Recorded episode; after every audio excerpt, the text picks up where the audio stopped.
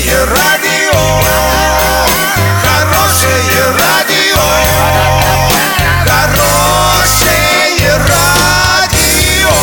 Радио Шансон. С новостями к этой минуте Александра Белова. Здравствуйте. Спонсор выпуска магазин «Строительный бум». Низкие цены всегда. Картина дня за 30 секунд. В Оренбургской области вновь дорожает бензин. Полицейский с Рублевки бьет рекорды кассовых сборов.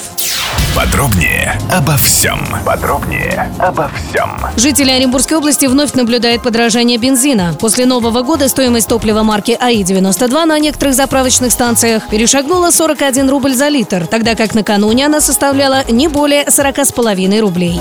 Полицейский с Рублевки «Новогодний беспредел» стал самой кассовой отечественной комедией за историю кинопроката в России и СНГ. Для лиц старше 16 лет. По данным кинопортала «Кинобизнес», эта картина собрала более 1 миллиарда 250 миллионов рублей и обогнала по сборам «Елки 3». Действие фильма «Полицейский с Рублевки. Новогодний беспредел» происходит в канун нового 2019 года. Отделение Барвиха Северная попало под угрозу закрытия. Ради его спасения Гриша Измайлов придумывает план. Он с коллегами ограбит банк, полицейские быстро раскроют дело, вернут деньги, и все отделение весело встретит Новый год.